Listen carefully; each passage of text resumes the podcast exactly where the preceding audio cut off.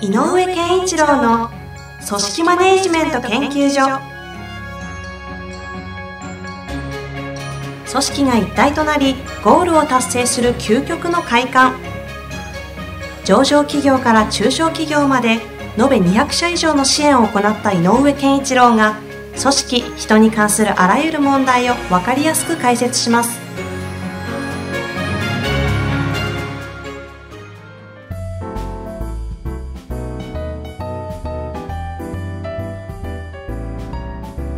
井上健一郎の組織マネジメント研究所第11回11回井上さん本日もよろしくお願いしますます。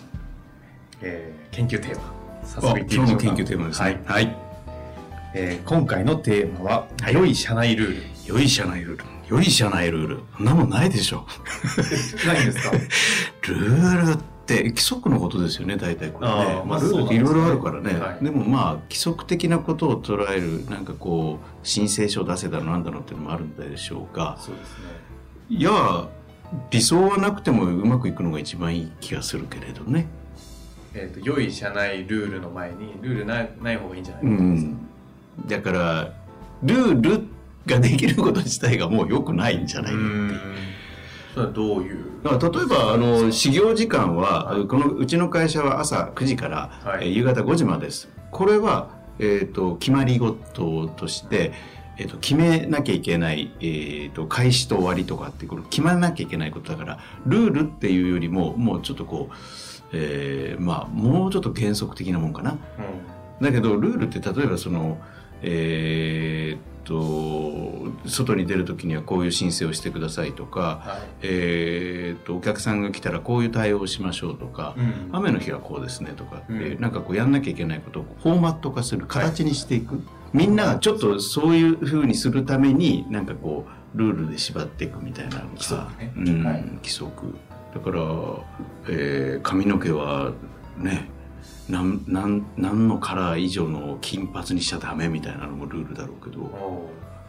でも私昔あのファストファッションアルバイトしてた学生時代があるんですけど髪の色の指定の番号とか決まってましたからでしょ、はい。そう僕も知ってるそういうの。びっくりしました。でもあれ人のね髪によってもあの番号で色が違うでしょ？だから何の意味があるんですかって話、うん、そうですね、うん、でねルールってえっ、とあの例えばあの人たちくすなんかちょっとルお行儀悪いんですよ社長。なんかルールにしましょうって分かった分かったじゃあこうしようって作られたルールのがだとするとお行儀の悪い人たちは、うん。どこまでやったら許してくれなくなるのか許す徐々にこう机を押して陣地増やすみたいな、うんうん。少しずつやるからね。その範囲が分かんない。そうだから根本的にじゃあそれはなんでいけないのかの話の方が重要ででなんでいけないと思う人がいるかの方が重要で。えじゃあそれをルールにして守る守ればみんな大丈夫じゃんっていう考え方がもう良くないと思う。えじゃあまずはルールを作る前に何何を話せってことなんあですか？そのそれがなんでルールにしなきゃいけないか。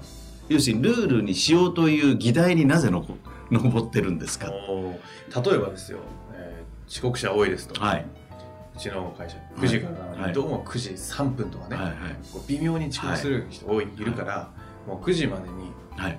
例えば8時55分までに来なかったら、なんか罰則みたいなルールを作る、まあはい。普通にあると思うんですよね、そういうのって、はい。これは。いやだからそれは、えっとルールによって罰則っていうそのおルールを破ったら罰則がありますよ組織上しょうがないんだけどそれよりもなんで9時3分に来る人がそんな多いんですかのが問題だと思う。要するにそこをか語んないでじゃあ分かったじゃあ9時にしようやって言っても問題解決にならない気がするんだよね。あーでも多いですよね、うん。そのモグラ叩きみたいに出た発生した問題にこう全て対応するかのように、はいルール。遅刻だからじゃあルール、朝来ないからルール。そう。なんかこう服装が乱れてるからルール、ルールあーでみんな、はま、守るようになったらどうなんですか？そのルールって話になってしまうでしょ？みんな守ってんですからいいですよねって話だよね、うん、そうするとじゃあその時にやめてみたらどうなるのかね。ルールを？うん。でまた9時半9時3分になる人が多いんだったら根本的解決は何もしてない。だから要するにルールが何をさせたいのか何のためにさせたいのかが語られないままルールが作られていくっていうのはこれ自体が良いことじゃないと思うああルールを作る前のその根本の話をされてるんですね。だから9時にはもうとにかくあのーもうスイッチオンをみんなでするんだよ。なぜならばもうお客さんがそこにはいるから。例えばとか。うちはもううその代わりうちは残業やらないだろう。とにかくビシッとこの時間の中で全てがパフォーマンス上げるのがうちの考え方だ、うん。となったら9時3分に来ようがなんだろうが関係ないんだよね。なるほパフォーマンスが上がってるかどうかを見なきゃいけない。どじゃあそうすると、えーとそこの議論がちゃんとふんだんにされていて、うん。まあ、だから起きた問題、まあ、それを問題と捉えた時はい。になんで起きてるのかとかも議はい論ちゃんとした後にどういう形のルールができるのできていればこれは良いルールって言えるんですか？おそらくこれを大切にしろっていうのはルールじゃなくてメッセージとしてある方で例えばえっ、ととにかく、えーさっきの9時から5時までをびっしり働けと。その代わり遅刻もするな残業もしなくていい。その中でやれって言ったらとにかく、えー、と就業時間内にハイパフォーマンスを上げようっていうのがメッセージだと思うんうん。でそれが優先されるべきだと。あ遅刻云々とかじゃなくて。残業しないとかっていう話じゃなくて。なくて。うちの会社は9時5時でみんなしっかりとタイムコントロールできる会社にしたいんだ。何が違うんですか？えだってそれはあとはその目的のために自主性が出ればいいじゃない？あでそれがやっぱりとは言いながらここはもうああの朝10分早く来ないと無理なんですだったら来りゃいいし。あ、うん、って思うのね。それは何なんだろうえっと会社の大事にしてる価値観みたい価値観。なイメージですか？価値観。おだから価値観による価値観を徹底してみんなで共通言語にしていく方が重要。ーうんうんうん価値観をベースに共通言語を作ってそう。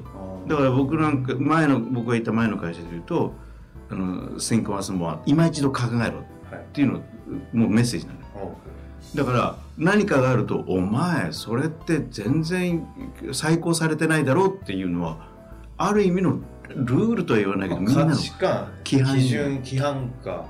規範論が大切なんだよ。ねルールより。まあ規範があることでルールをなくてもなんかそこぶちゃぶちゃみたいな感覚ですよね。で規範が定着したらルールは外すべきなの。おおだからルールっていうのは作っていったらどんどんどんどんそのまんま据え置かれて重なっていくでしょ、はいはい。どどんどんね。そう。だから一番いいのは、えー、とうちは10個のルールで回すって言ったルール設定もいい、うん。でえーって11個やりたかったら何やめるんでそれは、えー、と井上さんにとって大事にしてるのは限りなくルールを少なくする。少なくすること。むしろみんなで何のためにこれやるんだろうねの何のためにに目を行かせた方がいいよ。あー、まあ価値観というかビジョンというか。か。目的か。目的か。あー。私のお付き合いある不動産の社長さんなんですけど彼の中心に置いてるのは愛だって言うんですよ、うんうん。まあただもうそれだけでルールなしですよルール。いいんじゃない？組織の組織図もなし。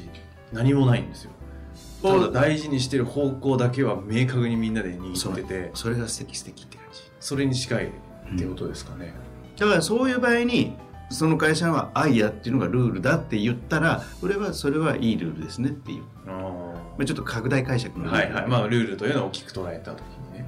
だから大切にする価値観だからバリュー。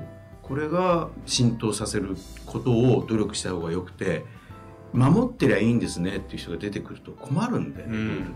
いやそもそもその守るって何のために守るか知ってるってえ決まり事ですから。あの特に何ですかねバックヤードというかそのじ事務的なことをされてる方って特に社内ルールを一つの正義としてかざしてかざす。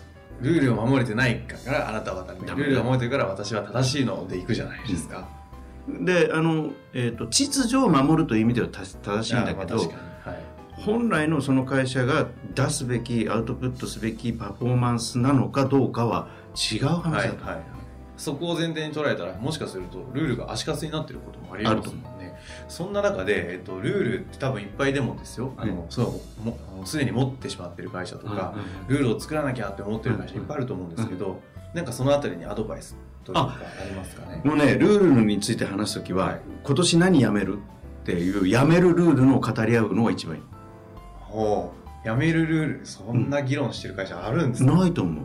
だからやった方がいい。ルール少なくしようね、はい。だから言ってるのはうちは10個というルール制限を設けてるっていう方がいいのよっていうのはそういう、まあ、例えばの例として。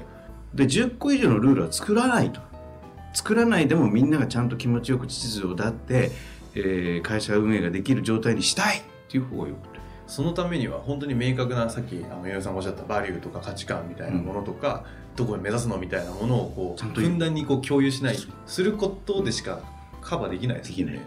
まあ、そっちの方が強そうですよね。だからだったらさっきの新幹線モアじゃないけど、うん今一度考えろっていう言葉の徹底の方がよっぽどいいんだよね、ルールを遅刻したなお前っ自て今一度考えてみろみ自分の行為をって言った方がいい。なるほど。確かに。で今一度考えてないよねって言って、だったら評価が悪くなる。うんうんうん。ルールじゃなくて懲罰ではなく。でも極端に言っちゃうとルールはなくてビジョンとかうん。バリューっていうことと評価っていうところだけで組織マネジメントできるんじゃないのっていうようなメッセージですよね。わかりました。最後に、えー、とこの良い社内ルールというものについて何か、えー最後一言なんか言いたいことあればぜひえくださいえー良い社内ルールはないので良い社内ルール運用っていうことで言うと、えーやめるルールをやめるっていうことを真剣に一度皆さんで話し合いましょうなるほど。わかりました。非常にあの面白い資産ですね。一度あの皆さんもやめるルール考えてみるそこから新しいことが生まれるはずなんです。確かに捨てることで生まれるものがある、えー面白いと思います。はい、本日もありがとうございました。はい、ありがとうございます